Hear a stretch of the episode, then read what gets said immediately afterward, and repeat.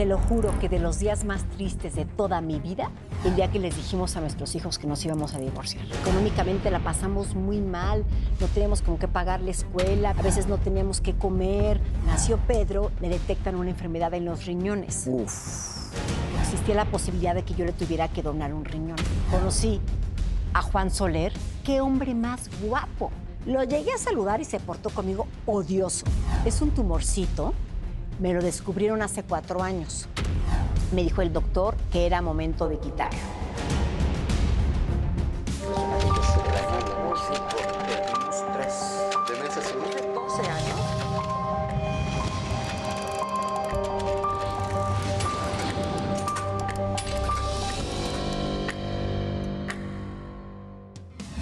Muy buenas noches, bienvenidos, bienvenidas, gracias por hacernos el gran favor de acompañarnos en emisión más del minuto que cambió mi destino. De manera muy respetuosa, los y las. Saludos, soy Gustavo Adolfo Infante. Mi invitada esta noche es una mujer para quien siempre sale el sol. Una conductora inteligente a quien el debate le sienta y le sienta bien. Y es que su cabeza es una ciudad de las ideas que siempre está dispuesta a compartir por más íntimas o polémicas que puedan ser.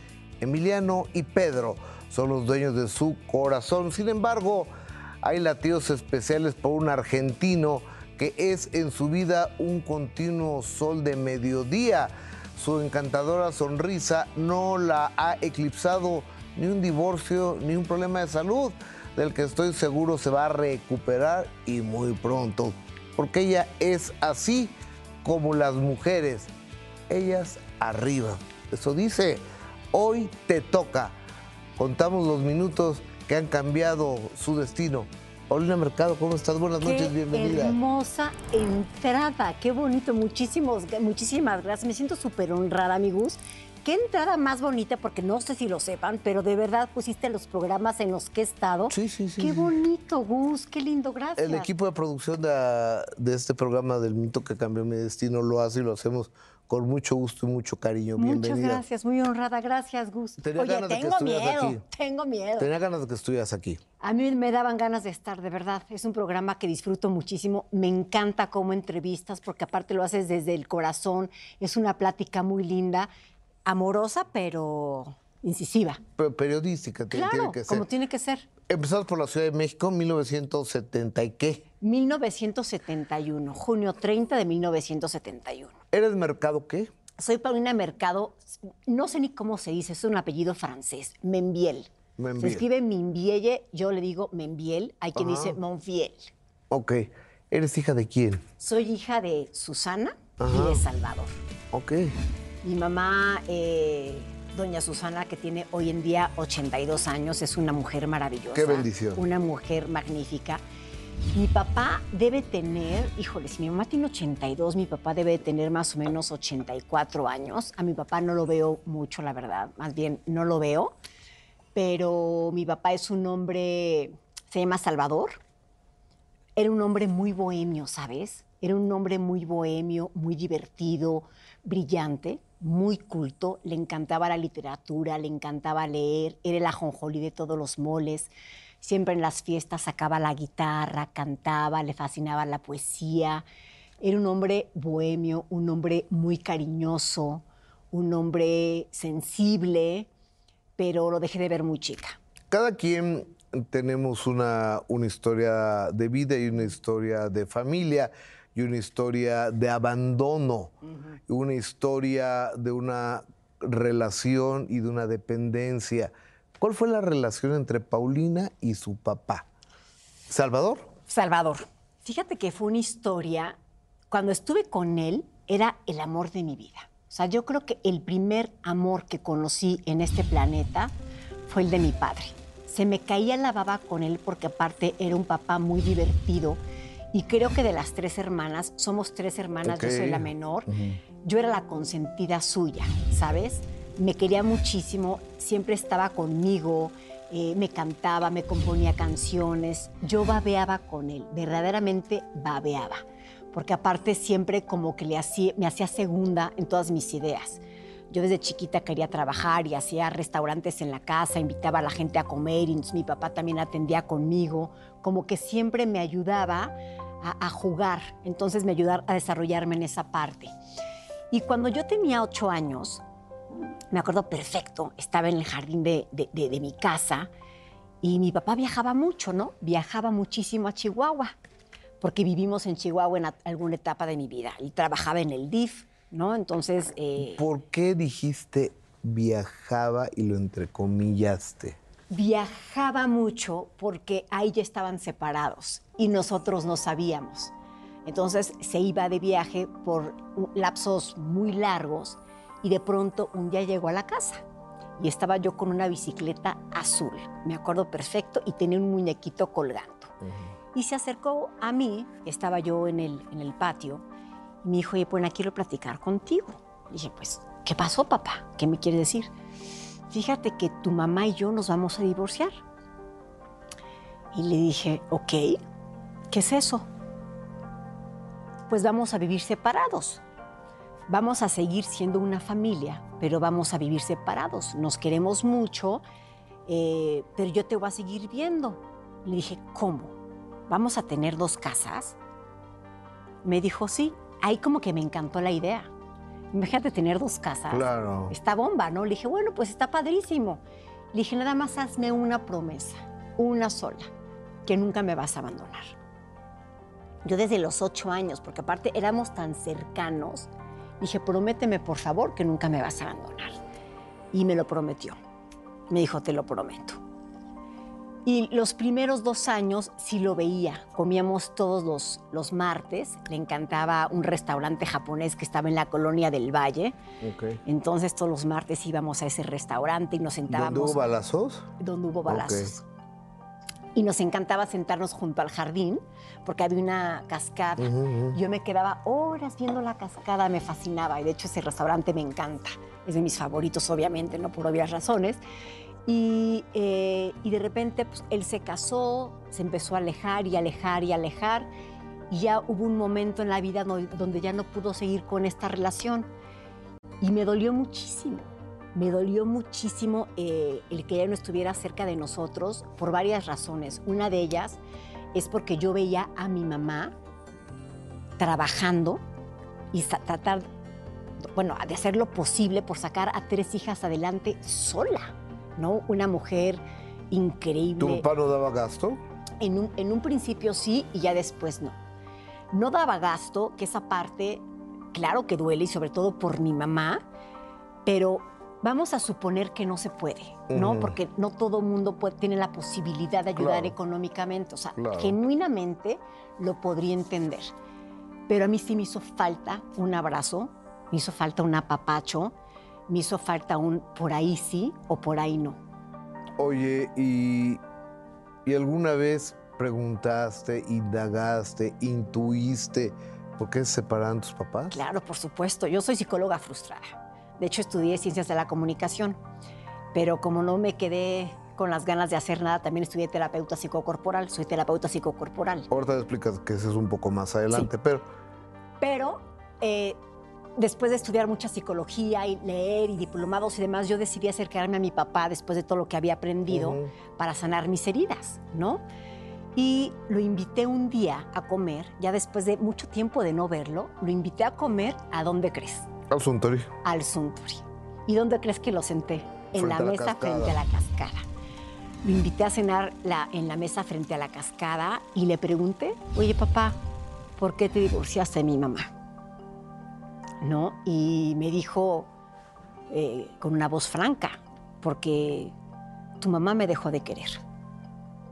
Yo sigo enamorado de ella y creo que seguiré eternamente enamorado de ella, pero tu mamá me dejó de querer. Muy válido, ¿no? Le dije, oye... Qué fuerte. Sí, pero muy válido y muy honesto a mi mamá.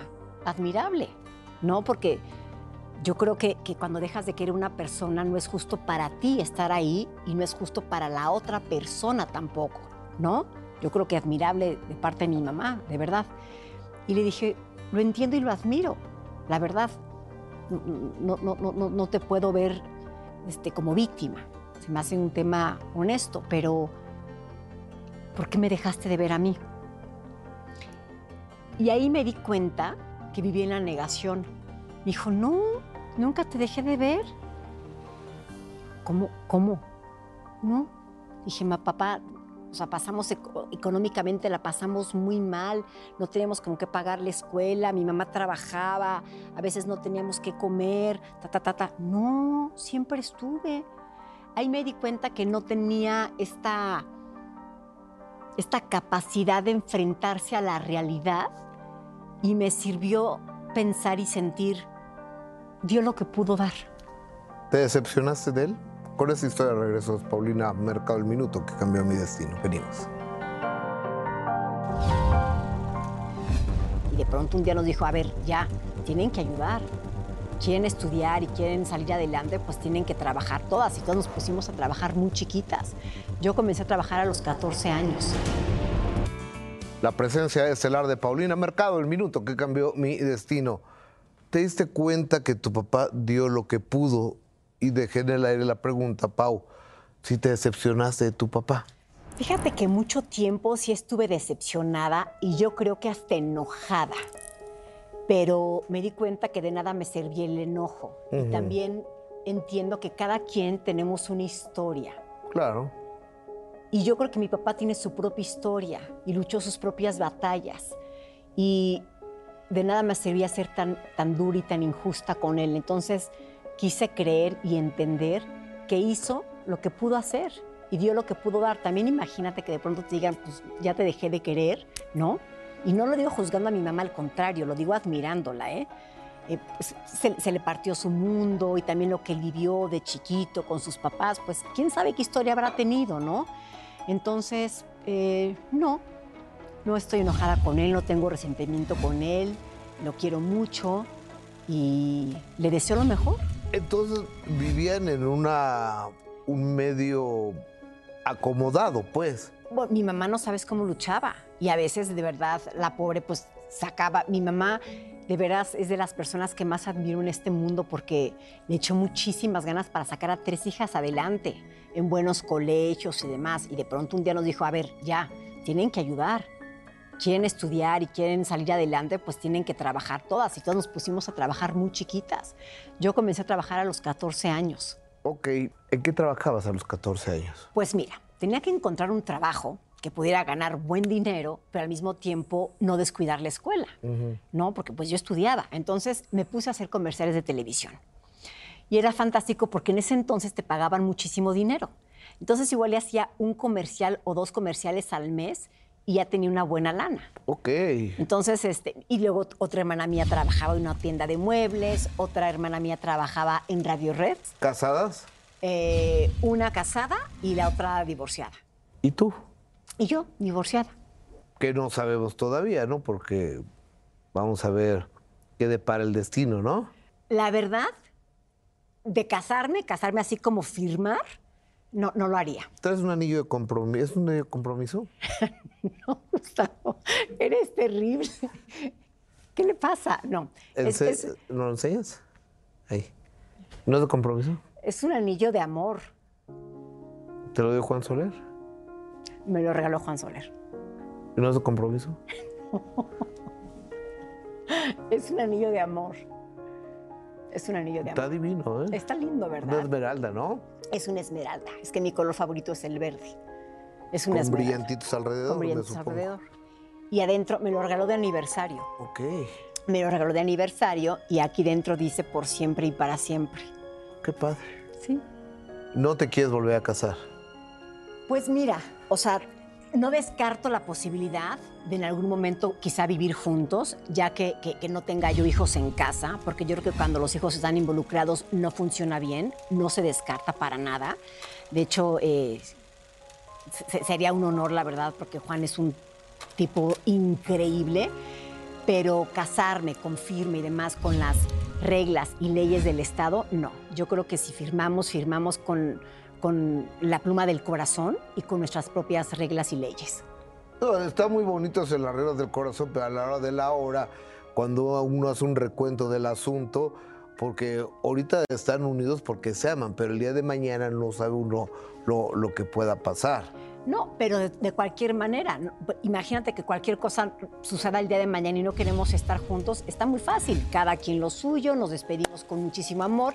Luego, cuando te casas, es todo un tema, ¿no? Los divorcios, los golpes, o sea, no golpes así, no, los golpes del corazón y demás. Y esto es mío, esto es tuyo. No, no, no, no. O sea, yo creo que, que sí, el tema es un tema eh, de compromiso interno, contigo mismo y con el otro. Se me hace, se me hace más lindo, ¿no? Comprometerte con el otro desde aquí. Está bien. Oye, entonces. Ok, no te convencí. No, no mucho, no mucho, pero, pero so- son posturas, ¿no? Y, y- cuando está enamorado, pues piensan ese tipo de cosas y, y- y está bien padre. Y a mí la pareja que hacen Juanito y tú me parece bien bonita. Ay, Es muchas la, verdad de las cosas. ¿Y cómo empiezas a trabajar en este maravilloso medio de la comunicación? Mira, Que yo la me- comunicación, qué, qué poderosa carrera, ¿no? Comunicación, wow. Sí, fíjate que sí, y no me gustó la carrera, ¿eh? La verdad es que no me gustó para nada, porque siento que como que fue como una embarradita de todo. No, no creas que, que me acuerdo de la carrera así como wow. ¿Y cómo empecé en esto? Fíjate, yo me fui a vivir a San Francisco a hacer una maestría con mi ex esposo, que hoy en día es muy amigo mío, lo quiero con todo el corazón. Político, ¿no? Es, sí, es abogado. Sí, so- nos queremos mucho. Pero está de la polaca. Estuvo en la, pola- en la polaca una época, sí. Y su papá estuvo en la polaca también toda su vida. Pero somos muy buenos amigos, de verdad. Eh, siempre todo el mundo me dice, oye, qué padre que te lleves tan bien con él por tus hijos. Pero no lo hago por nuestros hijos, ¿eh? Lo hago por nosotros. Porque realmente lo quiero. Es, es un gran ser humano. Pero bueno, nos casamos, nos fuimos a vivir a San Francisco y cuando regresé entré a trabajar a Televisión Azteca, pero al área de ventas. No sabes lo que me gusta vender, a que no te la sabías. Me No. encanta vender. Y soy muy buena, ¿eh? Soy muy buena porque aparte vas con un tipo de cliente y te vistes de una manera, vas con otro tipo de cliente y te vistes de otra manera. Y si iba con un cliente que le encantan, por ejemplo, los, los caballos, investigaba de los caballos y le platicaba de caballos, ¿no? O sea, sí, es, es todo, me encanta. Pues Es que todo está correlacionado. La comunicación, Claro. las ventas, la psicología aplicada. O sea, tú ibas un paso más adelante. O sea, porque tú eh, satisfacías la, necesidad auditiva de tu cliente y seguramente te iba a comprar la publicidad. Totalmente, totalmente. Pero bueno, ahí eh, me embaracé, me embaracé y me salí de trabajar porque sí me quería dedicar a ser mamá. Yo siempre, la verdad, había dicho que el día que fuera mamá quería estar con mi hijo. Entonces era una chamba pues, que trabajaba de 8 a 8, o sea, sí era pesada. Entonces me salí de trabajar, estuve eh, de mamá, de Emiliano, feliz siendo edad tiene mamá. Emiliano el día de Emiliano hoy? tiene hoy 26 años. Y nació Pedro también. Nació Pedro y Pedro, eh, cuando tenía tres años, le detectan una enfermedad en los riñones que se llama síndrome nefrótico, que es una enfermedad bastante peligrosa. Hay diferentes niveles. ¿En qué consiste? Es, haz de cuenta que, el- que el riñón se te inflama y como los poros del riñón se, se abren y por ahí se te sale la proteína del cuerpo. Pero esta proteína hace la función de esponjas y si no tienes esta proteína, se te va el agua a todos lados, a los ojos, a los pulmones y demás, y es muy peligrosa. Entonces, cuando detectan esta enfermedad a Pedro, eh, me dicen, ¿sabes qué? Lo tienes que, que aislar un año. Tiene que estar totalmente aislado por un año. Yo, pero ¿cómo? Si tiene tres años. Pues, como un niño de la burbuja en casa. Entonces dije, bueno, ¿ahora qué voy a hacer? Tengo de dos. Me victimizo y me pongo a llorar, ¿por qué a mí? O me pongo a pensar, ¿para qué para mí? ¿Para qué a mí? ¿No? ¿Qué fue lo que hizo Paulina Mercado? Me quiero suponer que junto con el papá de. ¿Cómo se llama tu hijo? El Pedro. chico. De, el papá de Pedro. Regresamos con esta historia.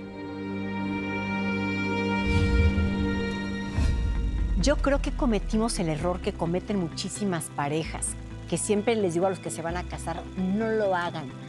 Nos dimos por hecho. ¿Qué hiciste? Pues mira, ¿Qué hicieron? hicimos, claro, por, por supuesto, porque fue un equipo. eh, fue, fue evidente, muy, muy doloroso, porque imagínate un niñito de tres años en la casa encerrado, porque aparte en ese entonces, imagínate, hace 24 años no se usaban los cubrebocas. Claro, entonces te veían con cubrebocas y era así como, ¿qué le pasa, no? Entonces, eh, bueno, juntamos a la familia, le dijimos, esto no le pasó a Pedro, nos pasó a todos porque somos familia. Entre todos vamos a tener que apechugarle. Entonces, por eso me cuido tanto, porque existía la posibilidad de que yo le tuviera que donar un riñón. Sí, claro que soy vanidosa, tengo una parte de vanidad, pero tengo otra parte que yo tuve que aprender a cuidarme, porque yo decidí que si le donaba un riñón a Pedro, iba a ser el mejor riñón del planeta. Y ese día, hace tantos años, eh, 21 años, que estoy haciendo cuentas, soy muy mal en matemáticas, hace 21 años yo dejé de tomar refrescos, yo dejé de tomar, yo dejé de comer carne, yo dejé de... ¿No eh, tomas alcohol? un vinito de vez en cuando, pero muy raro. Pero nada de embutidos, me empecé a cuidar demasiado. Y evidentemente, después de ver los efectos en mi cuerpo, Los efectos positivos, claro. claro, Ujú. positivos, y no digo físicamente, ¿eh? También. también, sí, pero internamente, claro que ya me seguí con este estilo de vida.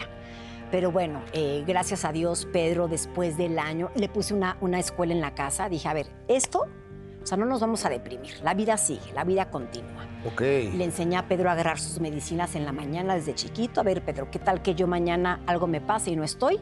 Tienes que aprender a ser independiente. Te vas a levantar, vas a agarrar tus medicinas, tienes que ponerte de esto, ta, ta, ta, ta. Y contratamos una maestra Montessori y le pusimos una escuelita en el jardín. Ok. Todas las mañanas a las 7 de la mañana le poníamos un uniforme, lo peinábamos, le poníamos gel, le ponías su uniforme y lo llevaba al jardín. Para que tuviera una vida lo más normal posible. Qué maravilloso. Claro. Qué gran historia esta. Sí, fue muy linda. Hoy, bueno, hoy te puedo decir que, soy- que fue muy linda, pero sí. ¿Y cuánto tiempo linda. fue? Totalmente aislado, con un año. Totalmente aislado, sin salir para nada. Y enfermo estuvo como cuatro años, con cortisona. ¿Y el niño que el niño te preguntaba por qué, mamá? Sí, siempre fuimos muy claros. Mira, este es tu riñón y tú tienes guerreros dentro del cuerpo, pero tus guerreros ahorita no tienen lanzas, porque entonces te estás tomando una cosa que se llama cortisona y la cortisona los debilita. Entonces tus guerreros, como no tienen lanzas, pueden aceptar cualquier bacteria en tu cuerpo. Entonces, o sea, siempre fui súper, súper clara, jamás le mentí. Oye, pues eh, tenías una happy family con un marido que Y paso. tipazo, con dos hijos, gracias a Dios ya al paso del tiempo sanos ambos. ¿Se acabó el amor también a ti? ¿Se te fue el amor? ¿Sabes qué? No. Yo creo, a mí cuando me preguntan qué pasó con Pablo, porque la gente no entiende, porque si nos ves juntos dices, a ver, Paulina, pero se llevan tan bien y se quieren tanto. Yo creo que cometimos el error que cometen muchísimas parejas, que siempre les digo a los que se van a casar, no lo hagan. Nos dimos por hecho. Nos dimos por hecho. Yo creo No que él pensó que yo siempre iba a estar, yo siempre pensé que él iba a estar. Dejas de hacer vida de pareja, pones a los niños en medio, dejas de, de- de- de divertirte con tu pareja, dejas de arreglarte para tu pareja y nos dimos por hecho. Entonces nos fuimos enfriando y cada quien fue tomando su camino, cada quien fue haciendo sus planes, cada quien fue haciendo su historia y de repente te volteas y no te reconoces. Pero es un hombre extraordinario, eh, realmente no tendría nada que reclamarle. ¿Quién pidió el divorcio? Los dos. Porque eh, eh, es una gran respuesta esa, ¿no? Muy políticamente correcta. Gustavo eres terrible. No, de verdad los dos. Los dos, los dos lo platicamos. Yo lo A habíamos... ver, a, a las tres decimos algo que se nos ocurra a los, a los dos. Una, dos, nos divorciamos. No. Gus, de verdad. Bueno, ok. De repente era, oye, pues ya como que se está enfriando o ya no pasamos, imagínate, o sea, de- y no, es- no era su culpa, era culpa de los dos, era domingo. Y de, re- de pronto decíamos, oye, bueno, es domingo, ¿quién se lleva a los niños al cine, tú o yo? Ya ni, ya ni siquiera existía la posibilidad de ir todos los juntos al cine. ¿No? Entonces de repente dijimos, oye, ¿qué estamos haciendo? ¿Te gustaría esto? ¿No te gustaría? ¿Qué estamos haciendo? Y tomamos la- la decisión de divorciarnos y no sabes lo que me dolió. Yo te lo juro que de los días más tristes de toda mi vida, el día que les dijimos a nuestros hijos que nos íbamos a divorciar. ¿Fue tardado el proceso de divorcio? Nos tardamos como seis meses, pero no porque fuera tardado de su parte o de la mía, sino como que lo dejamos ahí reposar. Reposar. Lo dejamos reposar Ajá. y hasta que le dijimos, oye, pues hay que divorciarnos. Energéticamente hablando, eh, no se vale ni para los chavos ni para nosotros, hay que divorciarnos. Si algún día quisiéramos regresar, pues regresamos, pero pues hay que divorciarnos, ¿no? Es, es es lo justo. ¿Hace cuántos años fue eso? En 2009, Estamos hablando, estamos hace 14 años. hace 14 años. ¿Qué han pasado en 14 años? Eh, Con la historia de los... ¿Qué ha pasado en estos 14 años? Regresamos. Y voy a dejar una pregunta al aire. Al leer estadísticas uno se da cuenta que a las mujeres, sin importar su condición física, las acosan sexualmente en este país. ¿Te ha pasado? No, nunca. Y con Andrés Ruener, historia. Venimos con ello. conocí a Juan Soler, ¿cómo no la voy a evaluar como, como de un aprendizaje increíble? Ha sido de mucho, mucho aprendizaje, la verdad. Pero ¿qué crees? Me falta muchísimo por recorrer. Paulina Mercado, pues le iba a dar vueltita a la pregunta, le iba a adornar. No hay manera. El señor Ruener, al cual nomás lo conozco en la televisión, dicen que es un monstruo. Yo no lo sé si lo sea o no lo sea, pero dicen que hay muchas mujeres que lo acusan de violentador, de violador, de un verdadero monstruo sexual. Y entiendo que tú trabajaste con él, ¿correcto? Yo no nada más trabajé con él, yo lo conocí en San Francisco. Él estudiaba un doctorado, él es doctor de la Universidad de Berkeley en San Francisco, California. Y cuando Pablo y yo vivimos ahí, era nuestro amigo, éramos amigos de parejas. Él estaba casado con una chava fantástica que se llama Dafne. Y Pablo y yo estábamos juntos. De hecho, cuando estábamos en San Francisco nacieron sus hijos, Alejandro y David. Ok. Le decíamos Chimi y Churri, porque son gemelos. Ajá. Y éramos buenos amigos los cuatro. Siempre eh, un hombre brillante, un hombre muy culto, un hombre muy inteligente. Conmigo, la verdad, siempre fue muy decente con Pablo y demás. Y llegando a México, justo entré a trabajar a Proyecto 40, me dieron la oportunidad, Luis Armando Melgar, tipazo, muchísimas gracias, me invitó a trabajar ahí. Trabajé en el programa de Andrés Ruemer, el debate Pensar México y, eh, y en otro, no me acuerdo cuál. Nunca, nunca me tiró la onda a mí, ¿eh? Yo, o sea, a, a quien diga que sí, lo respeto perfectamente, ¿eh? Conmigo nunca este, hubo ninguna insinuación ni absolutamente nada, ¿eh? ¿Es tu Conmigo. amigo? Claro, o sea, fuimos, a- hace muchísimos años no lo veo, ¿eh? Desde antes que pasara eso, hace muchos años no lo veo, pero fuimos, fuimos muy amigos. Y cuando cayó en desgracia algún día un telefonazo, No, un mensaje de no porque WhatsApp. desde hace muchos años antes yo no lo había visto. O sea, no, no lo he visto hace mucho tiempo. Pero conmigo siempre fue un caballero, ¿eh? La verdad no tengo nada malo que decir. Oye, Pauli, ¿y cómo, cómo evalúas tu carrera dentro de la, de la comunicación? Ante pararse frente a um, este aparato que es una cámara y lanzar un mensaje a un público heterogéneo que está del otro lado, pues luego uno no sabe a quién le está hablando y cómo le está hablando y si le está llegando, no le está llegando o, qué onda, ¿no? Pero a veces la, la respuesta es inmediata. ¿Cómo, a la luz del tiempo, cómo evalúas tu trabajo en medios de comunicación? Pues mira, es una pregunta muy difícil, porque yo creo que cualquiera te contestaría bien, ¿no? Yo creo que sobre todo es cómo, cómo te sientes haciendo lo que haces, porque es muy chistoso, Gus. Yo creo que aquí venimos y dejamos el alma. Yo creo que, y siempre lo he respondido, ¿eh? la única manera de hacer bien tu trabajo en este medio de comunicación es mostrarte tal cual eres. Y yo creo que es lo que yo hago todos los días. Yo no temo a contestar lo que me preguntes, porque también si no te quiero contestar, te digo, Gus, perdón, pero eso no te lo voy a decir, te lo digo al aire sin ningún Claro. problema. ¿Y cómo lo evalúo? Yo creo que bien porque yo sí he sido muy honesta y la gente ha creído mi honestidad. Evidentemente hay quien me dice cosas bonitas, hay quien me dice cosas feas, pero he tenido la suerte de trabajar en proyectos muy lindos, he conocido gente fantástica, conocí a Juan Soler, ¿cómo no la voy a evaluar como, como de un aprendizaje increíble? Ha sido de mucho, mucho aprendizaje, la verdad. Pero ¿qué crees? Me falta muchísimo por recorrer. ¿Nomás una vez estás enamorado trabajando? Fíjate que Juan Soler ha sido, yo he tenido, o sea, personas importantes en mi vida. Pablo, otra persona con la que estuve nueve años, y Juan Soler. O sea, sí tuve otras parejas que les agradezco muchísimo y demás, y, me han enseñado muchísimas cosas, pero fue poco tiempo. Pero novios así de, de que mi pareja, tres. Sí, una persona que le decías el guapo, pues. El guapo. Ok, sí. Con el guapo estuve mucho tiempo, que él fue mi, pareja después de, divorciarme. Muchos años, muchos años y fue, y fue difícil porque finalmente con el guapo, después de, haber estado tan triste con el divorcio y demás, finalmente volví a encontrar una familia porque sus hijos los adoro, los amo, siempre digo son mis hijos, ¿no? Hicimos familia, hicimos chorcha. Entonces, y él era un hombre, es un hombre maravilloso, que siempre le voy a estar muy agradecida por muchas cosas, pero pues terminó.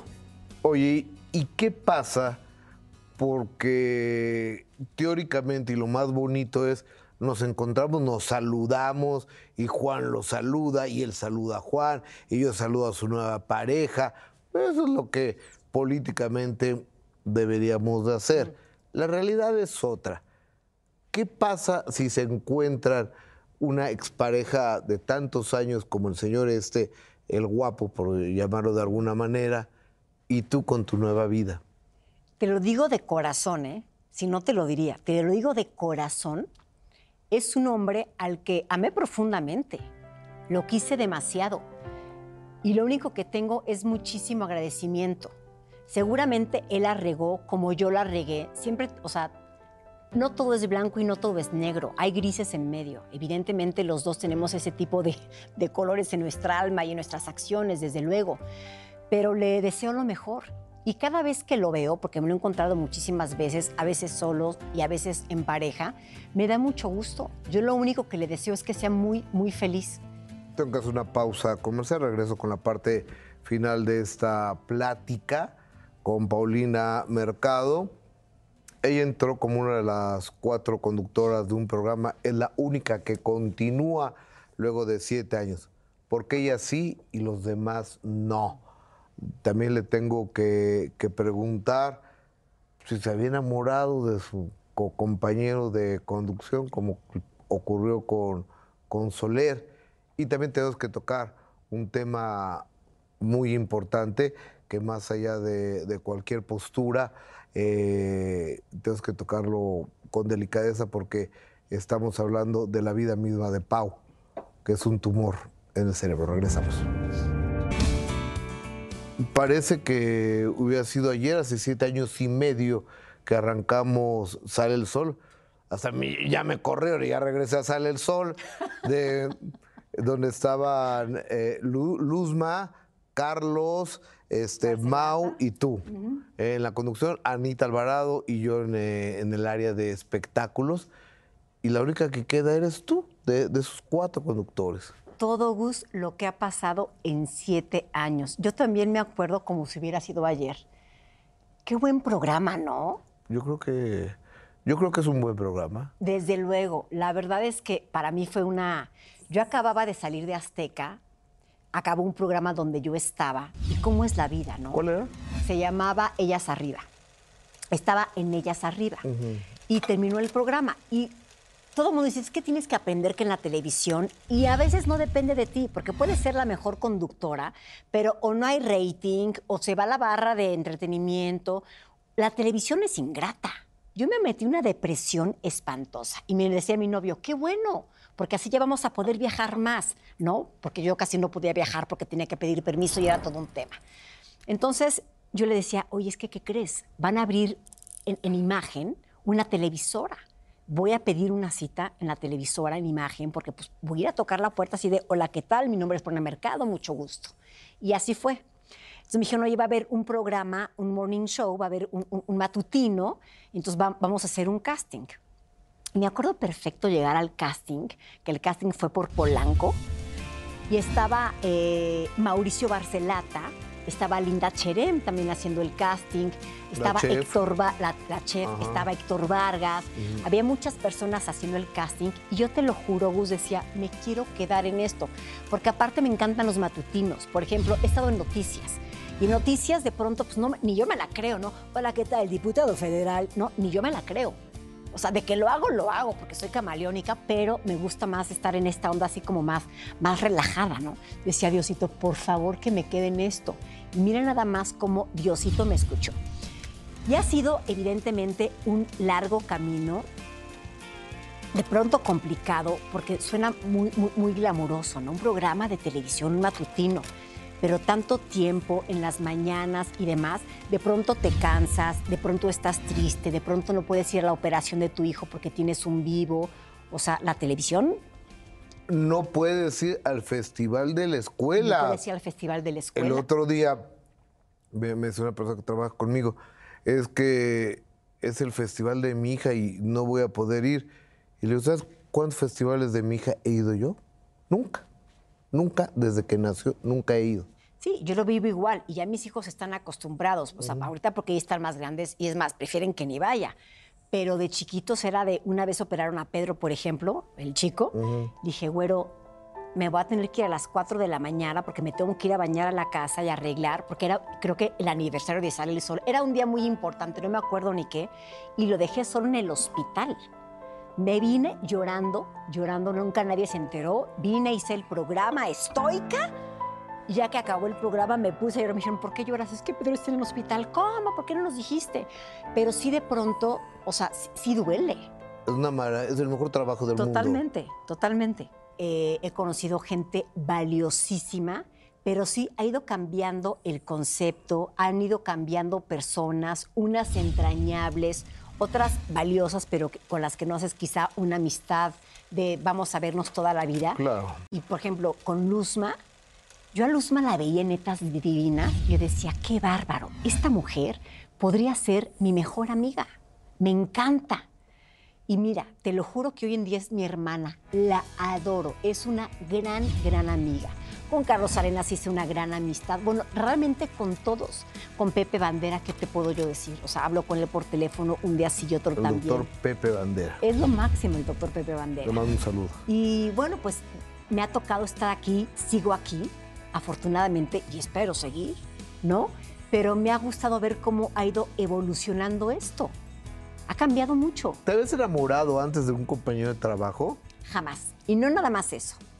Me encanta la vida porque todos los nos que yo había dicho que, jam- que jamás haría esto, los he hecho con Juan Soler. Jamás ¿A qué le habías dicho no? Oye, a eso no, a eso no. Había dicho, jamás andaría con un compañero de trabajo. Jamás estaría con un actor. Jamás estaría con un eh, extranjero. Porque al final del día, Ni con un argentino menos. no, che, boludo. Pues fíjate que cuando entró Juan Soler al programa, me acuerdo perfecto que nos dice Andrés, oigan, va a venir eh, Juan Soler, va a venir una semana, pero lo quiero enamorar. Pórtense de pelos con él porque jala mucha gente y pues, va a venir una semana. dije, ah, pues órale. Y llegó Juan Soler y de repente lo vi platicar con Luzma. Y estaba platicando con Luzma y me puse atrás de Juan. Y le digo a Luzma, así de qué, oh, o sea, qué hombre más guapo. Entonces, llegué a saludar a Juan. Sí, está muy guapo el cuate. No, no, Sí no. está- o sea, pero lo tengo que reconocer. Es un bombón, pero ¿sabes qué? Sobre todo más guapo por dentro. Lo llegué a saludar y se portó conmigo odioso. Súper, súper sangrón. Él tenía novia, pero yo no estaba tirando la onda tampoco, ¿eh? ¿Maki era su novia? No, andaba con una argentina. Ya estaba divorciado de Maki. Ok. Es- ya llevaban divorciados pues, ya un chorro de tiempo. Bueno, separados. Y andaba con una argentina. Ok. Que no la conocí, pero dicen que ti pasa. Y yo me imagino que ti pasa, la verdad, que sí, por todo lo que me ha platicado Juan. Pero bueno, y nada, iniciamos una gran, gran amistad. Ya se quedó en Sale el Sol finalmente. Y realmente nos hicimos muy, muy buenos amigos. Yo ahí inicié una relación con, un chavo, eh, tipazo, la verdad, también, y Juan me daba consejos, Juan me daba consejos de amor. De verdad, nos hicimos grandes amigos, era fantástico, pero siempre acabamos pensando igual Juan y yo. Oye, es que con los hijos de educación, ay, sí, es que yo también pienso igual. Oye, es que en el amor, es que yo también pienso igual. No es que la vida, es que yo también pienso igual. Y un día nos dijimos de broma, oye, si en dos años estás soltero y en dos años estoy soltera, salimos, ¿no? Así como que de broma, ¿no? Para no hacerte el cuento largo, un día eh, troné con mi novio. Y después el caballero tronó con su novia. Me dijo, oye, hay que salir. Dije, ¿cómo vamos a salir, Juan? Trabajamos en el mismo lugar. Acabo de tronar, tú acabas de tronar. Eh, no, no es buena idea. Me dice, pues, Paulina, es una sola vida. Vamos a darnos el chance. Dije, mira, hay que salir por en grupo. No hay que salir solos tú y yo porque cualquier cosa podría suceder. Vamos a darnos tiempo. Y empezamos a salir en grupo. Éramos varios. Y el único día, el único día que salimos solos al Costco fue a comprar un salmón porque teníamos una cena con unos amigos. Fue el día que nos tomaron las fotografías. Y ya después del Costco me dijo, Paulina, pues ya hay que salir, ¿no? Y dije, pues por of course que sí, pues ya qué. Y te digo algo, nunca he sido tan feliz. Nunca he sido tan feliz. Estoy con un compañero de trabajo. Hoy está, somos socios y nos, o sea, estamos de socios haciendo un programa y estamos haciendo otras cosas que ya les platicaremos después. Estoy con un argentino, con un extranjero. Eh, estoy con un actor y nunca había confiado tanto en alguien y nunca he estado tan feliz. Me siento plena. ¿Te Es ves? el, es el hombre de mi vida, Gus. ¿Te ves? Es el hombre de mi vida. ¿Se te declaró? Claro, ¿Te pidió que fuera su novia? por supuesto. Y yo le pregunté si éramos exclusivos. Claro, En términos televisos. porque en tele- O sea, ¿Que, que- que no ves que en Televisa hay exclusividad? Exacto, términos televisos, claro. Eh, ese día justo yo había ido a comer con Luz Macetina y con Fer Loken, que Fer es la esposa de Poncho Vera. Y eh, nos habíamos echado unos vinos. Yo con una copa de vino y estoy borracha. Una. Me había tomado dos copas de vino. Y pasó Juan por mí al restaurante y me llevó a su, me llevó a su casa. Yo creo que dijo, hoy la hago mía. Yo creo que tenía toda la intención, ¿eh? Bien perverso, Juan, ¿eh? Porque puso velitas, puso flores y yo así, ¿qué pasó, Juan? Me llevó a su casa y entonces me dijo, Epona, pues quiero que me digas. No ves que te quedaste dormida. Sí. Ok. Pero eso sí, ya me había llegado. Pero no ves que vomitaste. No, no, no, jamás. sido- No, no, no, borracha pero distinguida. ¿No? ¿Qué pasó? Borracha, pero hay de borrachas a borrachas, yo una borracha distinguida. Me dijo, oye, Paula. Borrachita, pero con catego. Eh, exacto, borracha, pero con catego. ¿Qué pasó, Gus? Oye, me dice Paulina, ¿qué onda? Pues la verdad es que ya, ya me echó un rollo precioso. Me dijo, ¿quieres ser mi novia? Le dije, a ver, para ti, ¿qué es ser novios? ¿Vamos a ser exclusivos? No, porque pues Juan Soler, ¿no? Me dice, Paulina, no existe la mínima posibilidad de que te comparta con nadie más. Le dije, ok, sí quiero ser tu novia. Y acto seguido, ¿qué crees que hicimos? No me acuerdo porque me quedé dormida. Mejor dímelo. Me quedé, mira, dormida. Desperté y me dice, no, pues sí que te lleva a tu casa, manita. Y me lleva así el bultito a mi casa. Pero yo con novio. Pero ¿cómo sabes que no ocurrió nada? Es terrible. Pero, ¿Cómo sabemos? O sea, ¿cómo sabes? ¿Le Yo has preguntado? supongo, aunque tenía el brazo al revés. No, no es cierto. ¿Le has preguntado a Soler? claro, no, te lo juro que no había posibilidad. Me quedo dormida y él se quedó dormido junto a mí. Oye, estamos en la misma empresa. Sí. Compartían el trabajo, el mismo programa, el camerino. Ay, Dios, ¿qué me vas a preguntar? Eh, se presta el camerino, ¿no?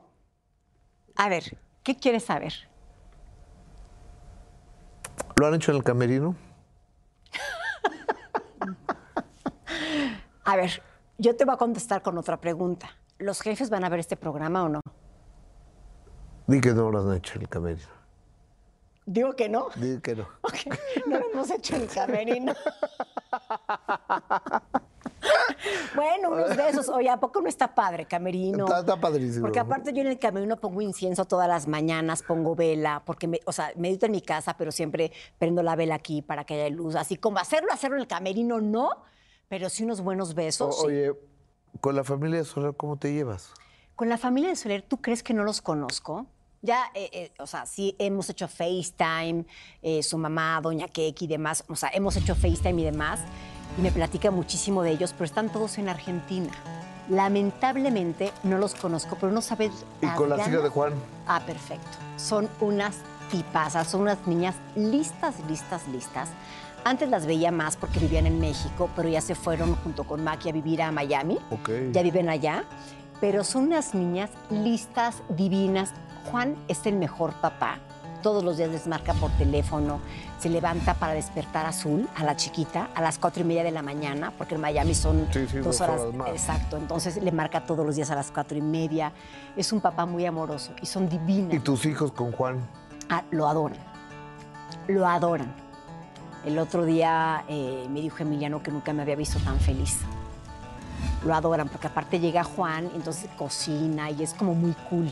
Les regala libros porque el otro día Emiliano le preguntaba, por ejemplo, de Argentina. Oye, que en Argentina entonces esto, por entonces le regaló un libro para que entendiera más o menos la, la dinámica de Argentina y les cocina y abrimos un vinito. Es, Juan es un hombre súper cool, súper fácil, súper amoroso. Por eso te lo decía hace rato, es guapérrimo, pero lo más lindo que tiene es el Es él. Oye, y la escala del 1 al 10, ¿qué tan celosa es Paulina Mercado? La verdad, cero celosa. Cero celosa. A ver, hay dos partes importantes. No soy celosa, pero aparte Juan me da toda la seguridad que te puedes imaginar. Porque me impresiona el jale que tiene Juan Solere. Es una cosa impresionante. O sea, llego a un restaurante y me dicen las señoras, hola, ¿me puedo tomar una foto con mi novio? Le digo, ay, claro. O sea, me muero de la risa. Pero Juan, a donde lleguemos y, por ejemplo, lleguen chavas o se quieran tomar fotos o le- e inclusive le quieran tirar la onda, Juan me agarra, venga, vente para acá, les presento a mi mujer, mi mujer, y no me suelta. No sabes el lugar que me da. Es- me, me siento súper segura del actor de novelas guapérrimo. Lo que había jurado nunca es cuando más segura me ¿Tú sentí. has visto alguna novela de Juan Soler? Eh, O, o sea, ejercicio de honestidad. la verdad no le digan, pero no. Ok. Pero ya la voy a ver. Voy a ver cuando me enamoro. Tengo muchas ganas de ver cuando me enamoro. Ya la voy a ver. ¿Esa cuál es? ¿Es nueva o qué? No, fue hace mil Ah, años ya, con Silvia eh, Navarro. eh, eh, es que no, yo no veo novelas. Yo tampoco. O sea, me vas a creer que me dedico a eso y no, no tengo tiempo de ver una novela, nunca la Ya he podido sé, ver. yo igual. Pero bueno, fue una con Silvia Navarro que tuvo un éxito impresionante y esa la voy a ver. Porque aparte me encanta la chava. Ay, Paulina, cuando la, la vida está padrísima para ti, que estás estable en tu trabajo, que tu hijo Pedro eh, saltó ese problema de salud, tu otro hijo está a todo dar eh, con ganas de estudiar una maestría, cuando te enamoras y confías plenamente eh, en este cuate argentino, señor Juanito Soler, eh, todo, cuando está todo pintando de pintando de 10, viene un problema de salud para ti y un problema de salud que implica una operación que te va a hacer unos cuantos días, que por lo menos es muy aparatosa. Cuando yo lo leí, yo no sabía, pues llegué y te pregunté que si estabas bien, si necesitabas algo y ¿qué tienes? Pues mira, es un tumorcito, es benigno afortunadamente, lo tengo acá atrás, me lo descubrieron hace cuatro años. Y cuando me lo descubren, me dicen, mira, puede habitar perfectamente en tu cerebro. Lo tendríamos que quitar si es que crece o se empieza a mover, porque podría empezar a afectarte. Pero si no crece y no se mueve, podría permanecer, permanecer ahí toda tu vida. Entonces vamos a tener que hacer resonancias magnéticas cada seis meses. Ok. Y ya vamos viendo pues, cómo va avanzando el tema. Entonces yo muy puntual, cada seis meses me hago mi resonancia magnética. Y en la última resonancia, que fue hace muy, pocos, muy poco tiempo, me dijo el doctor que era momento de quitarlo. Eh, dice, no urge para mañana, pero sí este, yo te recomiendo quitártelo antes de diciembre, eh, porque ahorita estás fuerte, estás sana y es algo que nos puede dar lata el día de mañana. Entonces, tú comentaste hace 30 segundos un problema. Fíjate que yo creo que la vida te manda regalos disfrazados de tragedia. Y yo esto lo he vivido como un regalo y te lo digo de corazón, porque si no fuera por esto que te mandan, no te das cuenta de las cosas que realmente importan en la vida. Son estos fregadazos, como un latigazo, que hace que reacciones y que puedas reacomodar tu escala de valores y prioridades. De pronto nos quejamos por tantas tonterías, de pronto ves los nos y no ves los sís, de pronto te estamos trabajando tanto por obtener cosas materiales o de pronto de verdad olvidas las pequeñas, grandes cosas de la vida que es lo que realmente nos hacen felices. Y te lo juro que puede sonar cursi, pero ahorita estoy en esa etapa porque así, así me siento. Entonces, eh, claro que en un momento dije, pero ¿cómo? Porque era o radiarlo o quitarlo. Y la operación es una operación que, no suena linda, porque sí te tienen que partir el cráneo porque está dentro. O sea, sí, sí, sí te tienen que, quitar la tapita. De una manera linda de decirlo, te quitan la tapita. O sea, te, tienen que trepanar, cortar eh, esta parte de, aquí, eh, no sé cómo se llama, cráneo, cabeza o lo, como se llame. Sí te quitan la tapita y ya luego entran, este, te quitan el tumorcito y ya luego no, no sé bien cómo sea la onda, porque creo que me van a poner como una cosa de colágeno y no sé la tapa si luego, luego o no sé después de cuánto tiempo o qué. Pero es, es, benigno, está en, una zona donde se puede manipular sin ningún problema. Eh, estoy muy positiva, estoy segura que todo va a estar perfecto. Y en la vida no puedes elegir si tener un tumor o no no puedes elegir absolutamente nada, pero sí puedes elegir la actitud que le pones a lo que te toca vivir. Y estoy con una actitud increíble, súper positiva y estoy segura que me ir increíble. Me, me, angustia más, por ejemplo, faltar a trabajar. Me angustia más el, seguro, ¿no? Eh, mis hijos, se van a preocupar mis hijos. Me angustia más, o sea, ese tipo de tonterías, pero estoy segura que la operación va a estar muy bien. Mi madre, es que ese tipo de tonterías es si no tengo un seguro, ¿con qué la pago? Está cañón. una operación de un millón de baros, ¿con qué? ¿De, dónde lo sacas? Sí, entonces es el seguro, mis hijos, la chamba, este, ¿no? Este tipo de cositas que pues ahí son como piedritas en el zapato, pero voy a estar muy bien, voy a estar muy bien. Me operan ya ahora en, en poquitos días y voy a estar aquí sana y salva en enero y ya lo platicaremos. Oye, eh cuando uno tiene problemas, pues por ejemplo los católicos, pues ya te vamos con el jefe, ¿no? Con Dios o con San Judas o con la Virgen o con... ¿Tú tienes alguna religión? Yo soy católica. Yo soy católica y sí, claro, por supuesto que te aferras a Dios. Yo sí creo que todos los seres humanos tenemos que creer en algo o en alguien quizá unos en Buda, quizá unos en Dios, quizá unos en el universo, en lo que sea. Pero sí, todos los días me conecto. Todos los días medito, todos los días me conecto y claro que estoy aferrada. Por supuesto, vivir es una fortuna, tener trabajo es una fortuna, una bendición, tener hijos es un regalo de la vida, el, tener un dolor es un milagro de la vida porque si no te duele es que no estás vivo. Exacto. Oye, y sobre todo cuando se tiene un hijo con alguna enfermedad, yo creo que ahí sobre todo ustedes las mujeres, me llega tan profundo esa conexión que tienen, por ejemplo, con la Virgen de Guadalupe, porque yo las he escuchado. Y he escuchado a mi mamá, y he escuchado a mi esposa, y he escuchado a mi abuelita y demás que le dicen, Virgencita, cuídamelo. Mm o cuídamela. ¿Tú le pedías a la Virgen que te cuidara a Pedro, por ejemplo? Totalmente, totalmente. Y fíjate que, que de pronto, aunque no soy de ir a la iglesia los domingos y demás, de pronto me gusta ir sola a la iglesia y siempre he dicho que no creo en ese Dios que todo el mundo cree y en esa iglesia que todo el mundo cree, ¿no? Porque yo sí creo que Dios y la iglesia está en todos lados, ¿no? O sea, puedes conectarte con Dios de donde sea. Sin embargo, muchas veces me escapo a la iglesia sola, o sea, ni siquiera hay misa, pero voy y me siento y tengo esta sensación y este olor y este acompañamiento y me siento y nada más medito ahí o contemplo. Lo hago muy seguido, lo hago muy seguido. Eh, pero sí, desde luego, por supuesto, y, y también al universo. Y decir, pues, ¿qué, ¿qué, puedes hacer, Gus? Ahí te das cuenta que no puedes controlar nada, nada más a confiar, a confiar.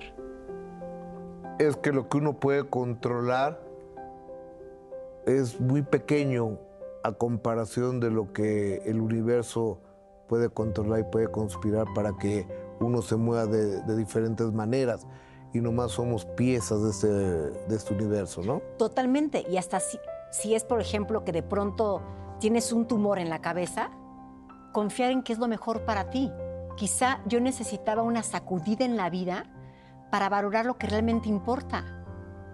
Y muchas veces lo digo, no creas que digo, Diosito, que no me pase esto. Digo, Diosito, que pase lo mejor para mí. Y quizá, más bien, con certeza te puedo decir que esto era lo mejor para mí, porque viene mucho aprendizaje de esto. Qué maravilla. Yo espero que así sea. Sé que en unos cuantos días te, te estarán operando y que en unos cuantos días más podrás estar enlazada conociéndote desde tu cuarto del Hospital Ángeles. Por supuesto. Y después te veremos cuando sea el tiempo prudente y necesario en tu lugar en Sale el Sol, en tu matutino. Muchas gracias, Gus. Porque te lo has ganado. Muchas gracias. Te lo has ganado todos los días levantándote muy temprano y, y conectando con la gente. Muchas gracias, Gus. Gracias por tan linda plática. No sabes cómo te disfruté. Yo a ti. Gracias, Paulina Te quiero, Mercado. Gus. Gracias. Gracias por todo. Gustavo Adolfo Infante. Oye, que, que te vaya, que te vaya muy bien, que salgas muy bien de esa operación. Y si cambian de opinión Juanito y tú, este, ahí nos vemos en la boda. ¿El bodorrio? Sí. Mejor brindamos un día comiendo, cenando, una cosa así. ¿Te gustan los asados ya? Ya, ¿sabes qué pasa? Sí me encantan los asados, pero no como carne. Entonces el pobre Juan pues, me hace portobelos o salmón. En un principio como que le pegaba que yo no probara su carne. La que prepara. Esa no era pruebas. Esa no. La otra sí. Paulina, gracias por estar aquí hasta siempre. Gracias. Que Dios, te Muchas gracias acompañe, que Dios te acompañe en esa operación. Gracias. Ella es Paulina Mercado, yo soy Gustavo Adolfo Infante. En especial, gracias a usted, gracias a ti que nos acompañaste, si Dios nos presta vida y tú, tu amable presencia. Próxima semana, mismo horario, mismo canal, tenemos otro minuto que cambió mi destino. Muy buenas noches, muchas, muchas gracias.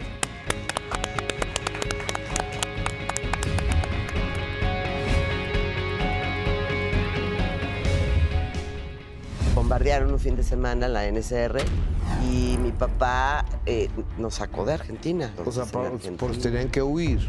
Salimos huyendo ¿De qué murió tu papi?